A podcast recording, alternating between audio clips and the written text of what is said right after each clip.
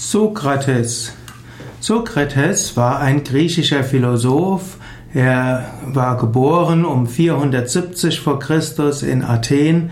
Er starb 399 vor Christus, wurde also 71 Jahre alt. Er wurde verurteilt zum Tod durch den Giftbecher wegen Verführung der Jugend und wegen Unfrömmigkeit.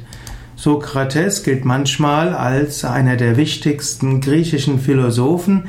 Er war einer, der insbesondere hinwirken wollte, dass man zur Menschenkenntnis kommt, dass man tiefe ethische Grundsätze entwickelt und indem man zu einer Art von Weltverstehen kommt.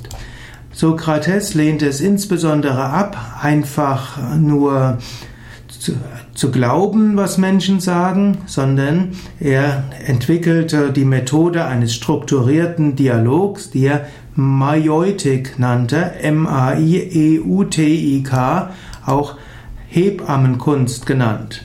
Das heißt, statt dass man selbst den anderen versucht zu überzeugen, kommt man durch Fragestellungen dazu, dass man hilft, dass dem bei dem anderen etwas geboren wird, deshalb Hebamme. Sokrates selbst hinterließ keine schriftlichen Werke, sondern man kennt sein Leben und sein Denken von seinen Schülern, insbesondere Platon und Xenophon. Es gibt die sogenannten sokratische Dialoge, in dem Sokrates sich unterhielt mit anderen und dabei das in Frage stellt, was der andere für für Überzeugungen hat. Indem Sokrates immer wieder in Frage stellt, kommt der andere zum eigenen Denken. Man sagt, man teilt die, Christ, die griechische Philosophie ein in die vorsokratische Philosophie und die nachsokratische Philosophie. Denn Sokrates hat das griechische Denken wesentlich geprägt. Er hat eben diese, die Einstellung ja, der Offenheit des Geistes und die Einstellung letztlich auch der Kritik sehr stark entwickelt. So wurde ihm ja dann auch dieser Skeptizismus vorgeworfen und obgleich Sokrates sicherlich kein Atheist war, wurde ihm Atheismus vorgeworfen. Sokrates hm, gilt also auch als Inbegriff der Weisheit.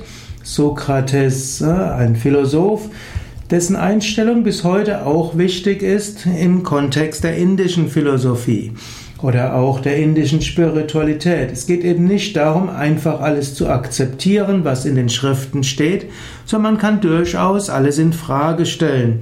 Wie Sokrates kann man fragen, macht es Sinn?